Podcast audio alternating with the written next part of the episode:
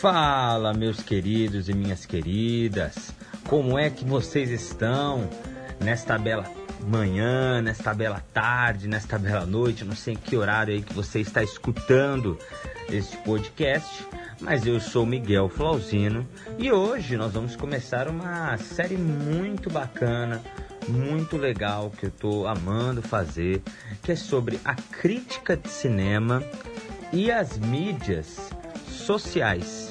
Tá? Serão quatro episódios de 10 minutinhos cada, ou seja, vai ser algo rápido, algo bem direto para você estar tá aprendendo se informando sobre algo. É, só para você entender então esses conceitos, tá bom? E hoje, no nosso primeiro episódio, nós vamos falar um pouquinho sobre a crítica de cinema em si. Afinal de contas, para que serve a crítica? Como assim alguém é pago para ficar vendo filme escrevendo sobre filme. Como assim existe uma profissão dessa? Hoje nós vamos falar um pouquinho sobre isso. Bom, a crítica, meus amigos, ela foi criada com um intuito exclusivo para dar valor a determinada obra. Esse foi o intuito original da crítica, e na verdade é um intuito até hoje, que é o que? Dar valor a determinada obra. Nunca a crítica foi feita para criticar ou para tirar valor de determinada é, obra, de determinado filme, artes, não. O que acontece é que no início, lá nos anos atrás, quando a gente começou a ter as expressões de artes a, a, através da plástica, artes plásticas, nós tivemos consequentemente a criação do crítico. Por que que acontece?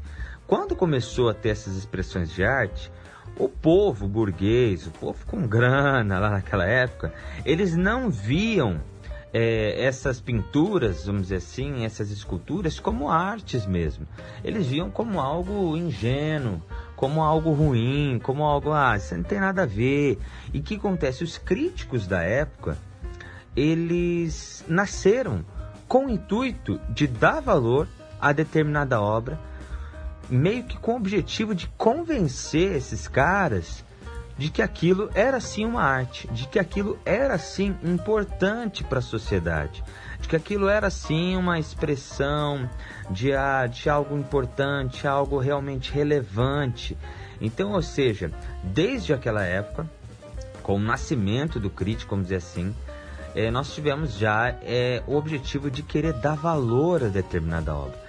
Como diz num, num grande filme, chama História do Mundo, parte 2, ele diz uma frase assim: Com o nascimento do artista veio a inevitável placenta, o crítico. Ou seja, quando você tem uma expressão de arte, quando você tem artes em si, nós temos também o crítico para estar tá falando sobre aquilo. Então, é, é, importante falar que o objetivo inicial da crítica, o principal, na verdade, o objetivo da crítica é determinar valor àquela obra, é dar mais valor àquela obra. Só que é claro, né? Se você tem aí, vamos, vamos dizer sobre, sobre filmes.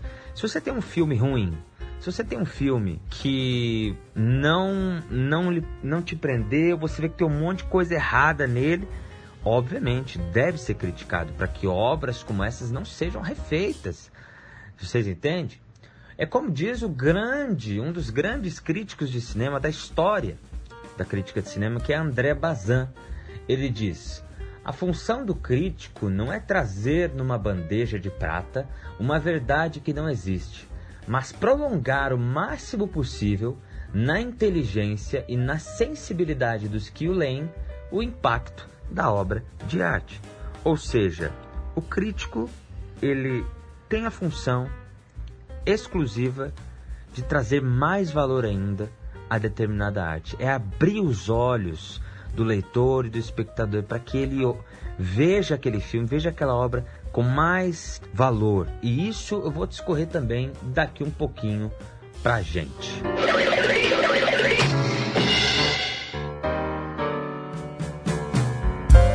Existe outra questão também muito bacana e muito interessante na crítica de cinema, que é a questão de atribuir valor a determinada obra. Mas também, além disso, a crítica cria um público mais inteligente e exigente. O que, que quer dizer isso? É assim, ó, quando a galera começa a consumir crítica, começa a ler crítica, eles começam a entender melhor a linguagem do cinema. E isso faz com que o público, em geral, não abra espaço para aqueles filmes horrorosos. Sabe quando você sai do cinema? Sabe quando você sai assim do. termina de ver um filme e fala, cara, que coisa horrível, eu perdi meu tempo, cara. Putz grila, eu perdi meu tempo, que filme horrível.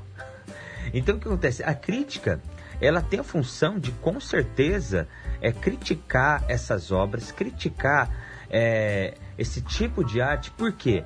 Porque assim você cria é, executores e produtores que não vão buscar mais fazer produtos ruins.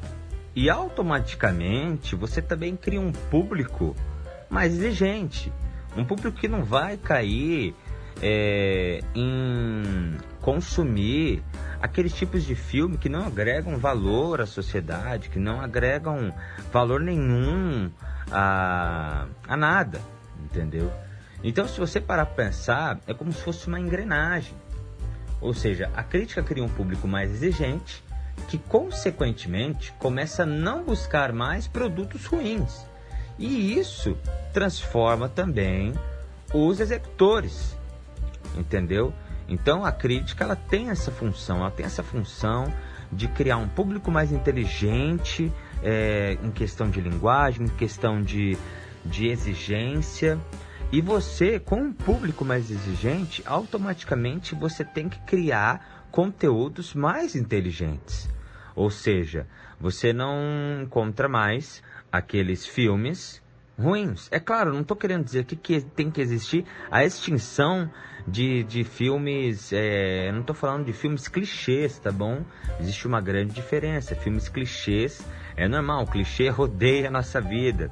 É, mas eu estou falando aqui de filmes realmente ruins, no qual você vê e fala, cara, não tem nada é certo nesse filme, não tem algo inteligente, não tem uma linguagem bonita, não tem uma fotografia bonita, não tem uma atuação legal. Então, ou seja, é a partir disso que a crítica ajuda a sociedade. É algo muito mais profundo do que às vezes a gente imagina. Ciao. Rosa, ho bisogno di un favore. Mamma l'ho preso in affido subito dopo la tragedia. Eu vou dar um exemplo de uma crítica que eu mesmo, eu mesmo escrevi umas, acho que a, a semana passada, que é sobre uma produção recente da, da Netflix que se chama Rosa e Momo. Rosa e Momo. É uma produção que eu acredito que já esteja no top 10. E quando eu escrevi, ela estava no top 10, hoje deve estar aí no top 5 da Netflix. Mas é uma produção muito bem feita. É um filme exato, que sabe exatamente o que está fazendo. E o que, que, acontece? Eu escrevi uma parte da crítica que tem uma cena nesse filme que a Rosa, ela, como é, a Rosa é uma judia, tá bom? E ela sofreu. É, ela, infelizmente, ali participou da, da Segunda Guerra Mundial. Ou seja, ela foi prisioneira e tudo mais. Então ela era cheia de traumas, cheia de problemas é, psicológicos. E o que acontece? Tem uma cena em que ela simplesmente some. Ela simplesmente some porque ela está muito triste, ela está muito mal, porque ela, ela lembra do passado às vezes, né? E ela some. E nisso que ela some, é como se ela tivesse, vamos dizer assim, uma, uma, uma floresta, só que é uma floresta plantada sabe? Uma, uma, uma floresta, vamos dizer assim, fabricada, não é aquela natural, igual ao Amazonas, não. Imagine que é uma praça gigante, pronto. Acho que melhorei aí para você visualizar. É, e nessa cena, o diretor ele, ele filma por cima o cenário e aí nós vemos assim por cima várias árvores, aquele monte de árvore assim plantada, e essas árvores elas não estão igual uma floresta, que é aquele monte de árvore uma do lado do outro. Não, elas estão plantadas num distanciamento muito bonito. É um distanciamento, então, ou seja, é como se ela estivesse em, em bloquinhos, sabe? Tem uma árvore aqui, aí depois de, sei lá, 5 metros tem outra árvore, depois de 5 metros tem outra árvore. Então elas estão em bloquinhos. E ele fica filmando é, esse plano geral de cima durante uns segundos assim. E o que, que eu escrevi nisso? Eu escrevi que isso para mim era uma referência óbvia ao memorial do Holocausto em Berlim. E o que, que, que, eu quero dizer com isso? Que às vezes o diretor ele nem é, filmou isso com esse intuito. Mas a partir da minha crítica, a partir de um leitor vem ler minha crítica, ele encontra mais valor àquela obra.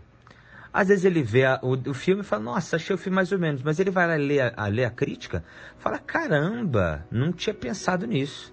Caramba, é realmente algo doido, não tinha visto isso. Então essa é a função da crítica, é abrir os olhos do, do leitor, é abrir os olhos do espectador para que ele consiga encontrar mais valor ainda a determinada obra.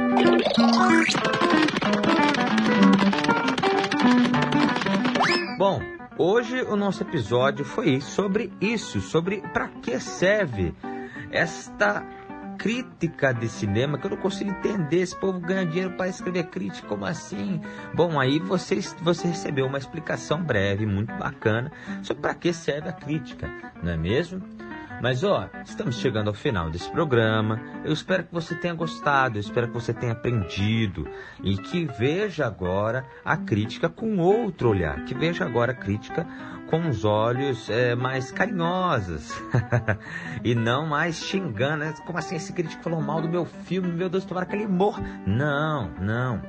Mas eu espero que você tenha gostado, espero que vocês tenham aprendido algo. E ó, não fique de fora. No nosso próximo episódio, eu vou explicar um pouquinho sobre como foi o impacto da internet na crítica de cinema. Como assim? O que tem a ver uma coisa com a outra, cara?